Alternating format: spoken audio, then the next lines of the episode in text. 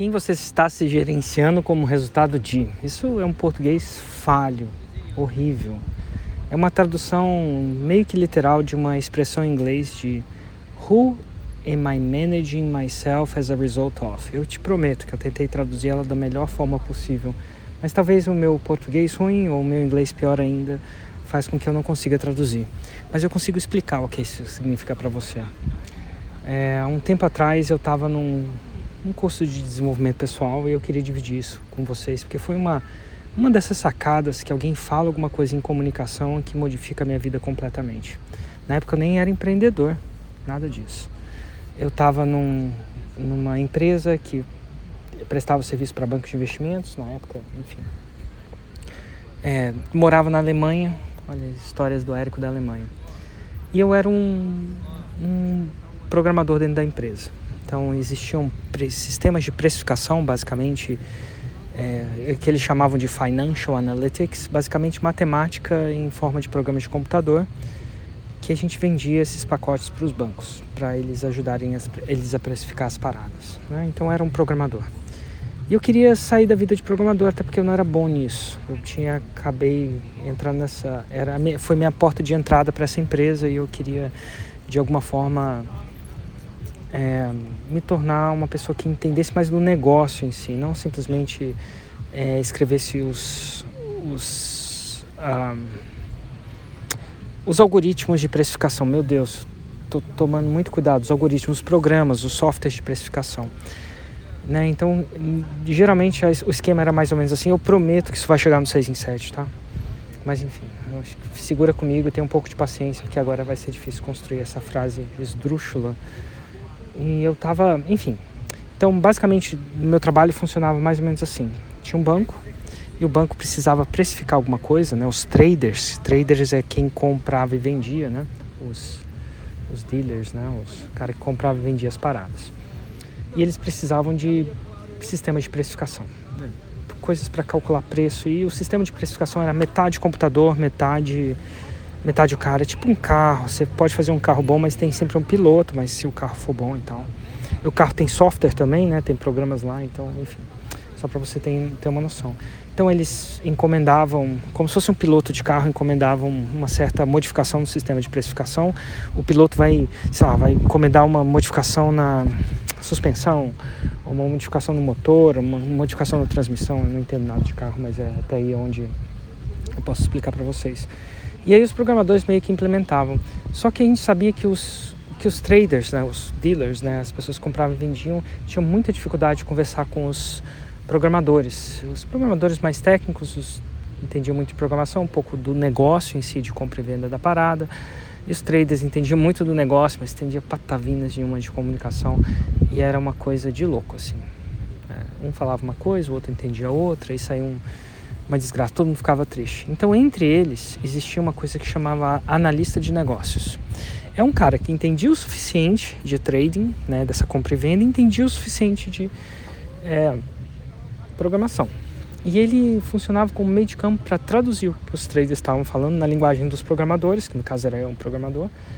Enfim, eu falei, cara, essa é a posição que vai, vai me tirar dessa área de programação. Acho que eu vou, quero entender esse negócio mesmo, quero entender por que, que alguma coisa é cara, por que, que alguma coisa é barata. Eu tinha muito interesse em entender o negócio em si versus a operação da rebimboca da parafuseta que fazia, o bit que fazia a coisa calcular daquele jeito que calculava. Então eu queria me tornar um analista de negócio. Então esse era o meu jeito de sair. Eu, e de alguma forma ou de outra isso representava para mim uma evolução, até porque os analistas de negócio ganhavam mais que os traders também, porque eles tinham um entendimento melhor do negócio. Talvez seja fosse mais raro, mas, mas ganhavam mais que os traders, ganhavam mais que os programadores e tal. E eu queria evoluir, um, um TED de crescimento. Eu estava nesse curso de desenvolvimento pessoal. Aí ele falou assim, cara, who are you managing yourself as a result of? Quem você está se gerenciando como resultado de? E ele falava, tinha essa parada do sistema limpo que a gente se gerencia com um objetivo, como se a gente fosse alguém. Então, até no então, eu me gerenciava como se fosse um programador. Eu fazia coisas que os programadores faziam. Eu andava com programadores. Eu falava a língua dos programadores, eu ficava com os programadores. é interessante na vida. E ele falou assim, cara, você pode se gerenciar com uma coisa que você ainda não é. Aí eu falei assim, ah, então eu vou me gerenciar como se eu fosse um analista de negócio. Eu não era um, tá? Um business analyst, nesse contexto de precificação. Saí de lá, falei assim, saí de lá, eram tipo umas duas, três horas de uma sessão, falei, cara, vou me gerenciar como um analista de negócio. Aí eu comecei a, primeiro passo para me gerenciar, eu comecei a observar a criatura, tipo o Globo Repórter, quando vai observar os abrolhos, o, o que comem, como se reproduzem, onde vivem. Eu falei, cara, onde eles vivem? Eles comem. Como eles se reproduzem? Não, não olhei quando eles se reproduzem. Mas enfim.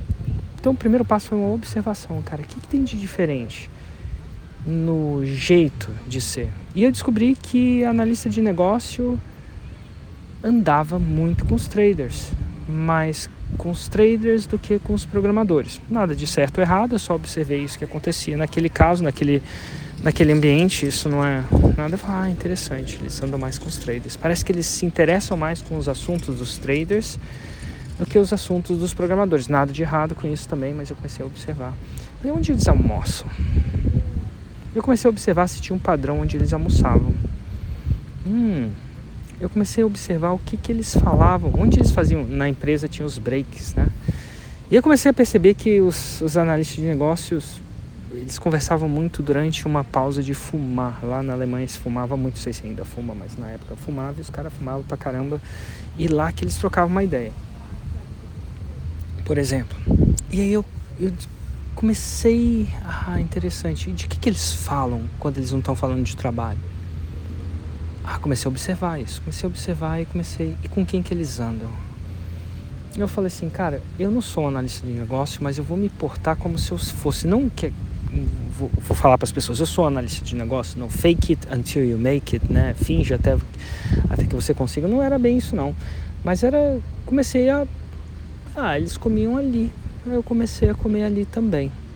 E assim, eles eram pessoas super sociáveis. Se eu chegasse lá para, ah, beleza, vamos almoçar junto, vamos. Comecei só, deixei de andar só com os dos programadores e comecei a procurar, procurar, buscar andar com os caras. Quando eu comecei a andar com os caras, comecei a entender o que eles falavam, de que que eles falavam, de que que era interessante para eles. Ah, interessante, ah, legal. Eles se interessavam, por exemplo, mais como um negócio em si versus a o bit. O programador ele tinha mais sobre, sei lá, que sistema ele estava usando, que linguagem ele estava usando, Java. Esse era o papo do programador, né? Uma coisa mais técnica. O sistema de negócio é o que está caro, o que está barato, quem está ganhando, quem está perdendo dinheiro, quem que é o trader. Os traders era uma mesa, né? Uma mesa, a gente chama de uma mesa porque eles sentam uma mesa horizontal, né? um do lado do outro, né? Um de frente do outro, eles ficam tradeando e conversando. Ah, quem que é o trader e os traders são tipo jogador de futebol, pelo menos no banco onde eu trabalhava, né? Então eles eram sempre estrelas, assim. Ganhavam, inclusive, se não me engano, tão ou mais que um bom jogador de futebol. É, então eles pegavam, ah, que trader ganhou dinheiro, que trader perdeu dinheiro, o que, que aconteceu, o que, que não aconteceu. E aí eu comecei a fazer isso. E por um mês eu falei assim, cara, vou me gerenciar como se eu fosse um analista de negócio, mesmo sendo um. E aí eu passei a ser um programador que começou a andar como os analistas de negócio e falar como eles. Eu comecei a falar como eles, eu descobri a língua deles, uh, os jargões que eles usavam, o que eles, onde eles saíam à noite depois do trabalho. Ai, na Inglaterra ou na própria Alemanha, onde eles, que eles faziam? Aí eu descobri que eles iam para um pub. Ah, no início negócio depois ia para o pub. Às vezes ele ia para o pub no meio do dia, inclusive sem uma coisa super normal. No Brasil isso não é, mas no, normal os caras ir pro pub na hora do almoço e tal. Comecei a ir também, procurei andar, fazer acontecer. Procurei a me portar como eles, procurei a visitar os eventos que eu poderia visitar, que era normal, e fazer como eles. E é mais louco disso tudo. O mais louco disso tudo. Muito louco isso. Cerca de meses depois, adivinha o que eu me tornei? Eu me tornei um analista de negócios. Abri uma oportunidade, eu estava lá, eu falava a eles, eu pertencia à tribo deles, e eles falavam assim, Érico, olha, a gente podia usar alguém com uma visão ainda um pouco mais técnica, menos de negócio, mas enfim, precisava de alguém para implementar o sistema de precificação num desses bancos e, e não tinha analista de negócio suficiente, era um bicho raro, né? Porque, enfim, tem que ser meio que poliglota nesse sentido. E eu me tornei um. E foi muito louco. foi muito louco porque eu não me tornei um ao acaso.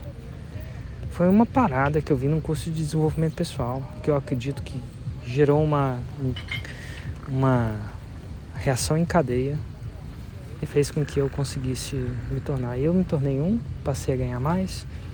Na época, né? Nada de certo ou errado, mas era um crescimento, representava um crescimento. Me tornei um bom, até pelo meu background técnico. Alguns analistas de negócio não vinham do, não via do técnico, né? Eu vim do técnico, me formei nisso, apesar de não ser um bom programador, entendia muito bem daquilo, estava muito inserido por muito tempo ali. E a parte de negócio era uma parte muito interessante para mim, acabei aprendendo e passei a implementar aquilo em grandes bancos. Grandes bancos suíços, alemães, implementei em dois japoneses.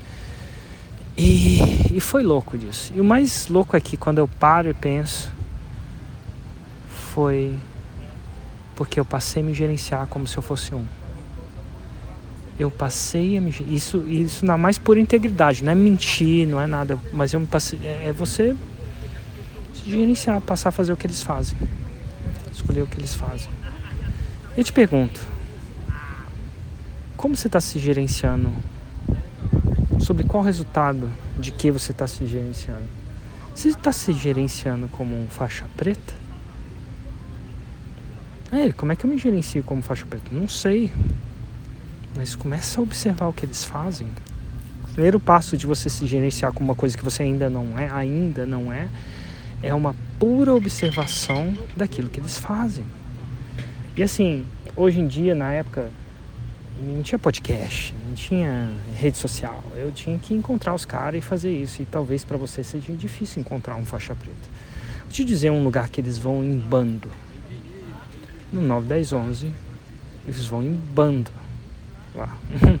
Tem mais faixa preta por metro quadrado do que em qualquer outro lugar. Ah, pessoas que fazem o 6 em 7, tem mais faixa marrom que faz metro quadrado que tem lá. Ah, mas eu não vou lá. Tudo bem, você não vai lá. Então, o que mais você pode fazer? Opa, podcast 6 em 7 ou podcast faixa marrom. Eu entrevistei mais de 200. Podcast faixa preta mais de 100. Já pensou em zerar podcast faixa preta? e começar, olha só, um estudo profundo do que é um faixa preta. Não precisa nem se tornar um, mas se já parou para pensar um, fazer um estudo profundo do que faz um faixa preta, não eu te contar, mas você ouvir com seus próprios olhos da, da boca deles. Então recomendo podcast Faixa Preta. Escuta o primeiro episódio e faz um, um comprometimento mais orquestrado de você escutar todos, escutar com uma papel e caneta e começar a fazer um mapa mental, uma anotação, nada mais é que mapa mental, são anotações estruturadas, né, categorizadas. Quais são os padrões dos faixas pretas? O que, que eles fazem em comum? Começa a fazer um estudo sobre o que é a diferença de um faixa preta, talvez para um faixa marrom. Ah, para isso como é que você faz isso, Érico? Bom, escuta o podcast Faixa Marrom, tem 200 episódios, um por dia. Faz o seguinte, escuta um faixa marrom por dia e um faixa preta. E começa a desenvolver esse estudo e entender. Num, no limiar dos ovos, assim, quando você fizer isso, sei lá, 10 vezes, 20 vezes, 30 vezes, você vai começar a ver padrões. E esses padrões, alguns são óbvios para você, que é porque você nem escutou, nem fez isso muito orquestradamente, mas alguns não são você vai ver coisas que passaram desapercebidas a um olho desatento, porque você não estava com o olho atento para esse estudo. E se um dia você quer se tornar faixa preta, começa a se gerenciar como se fosse um. Funcionou para mim naquela época que não era empreendedor. Eu acredito que vai funcionar para você também. Então, minha dica: o primeiro passo para você se tornar um é observar. Observa Onde? Podcast Faixa Marrom, Faixa Preta, ou se você puder ir no evento ao vivo encontrar eles em pessoa, em carne e osso, encontra, isso vai ajudar o seu estudo. Mas façam esse estudo profundo. E a segunda coisa é começar a se gerenciar. Faz, tenda a fazer o que eles falam, façam, tenda a comer o que eles comem. Talvez seja um exagero isso, tá? Tende a se reproduzir como ele. Não, não precisa reproduzir como ele reproduz, mas tenta modelar. O sucesso deixa pistas. E se você se silenciar, você vai comer. Cara, um faixa preta faria isso ou não faria isso? O que, que ele faria? O faixa marrom fazia isso ou faria isso? O que, que ele faria? Tem uns caras que falam assim, tenta. Tem um livro, inclusive, é, cara, o que, que, Jesus, que, que Jesus faria nessa situação, né? Começa a se gerenciar como se fosse Jesus. É porque espiritualmente faz sentido para ele fazer isso. Não estou falando para você fazer. E de repente que você quer se gerenciar como se fosse um santo, uma pessoa que você admira, ou que você até o, o filho de Deus, né? Tipo Jesus e tal. Mas se pergunta, cara, faixa preta faria isso que eu estou fazendo agora? Será que eu estou me gerenciando como um? Será que eu estou me gerenciando como um resultado diferente? Parece um áudio simples. Mas uma vez alguém falando isso ao vivo, não foi em áudio, modificou a minha vida. Modificou mesmo. Eu nunca mais consegui desver o que eu, que eu vi depois disso. Poder de modelar.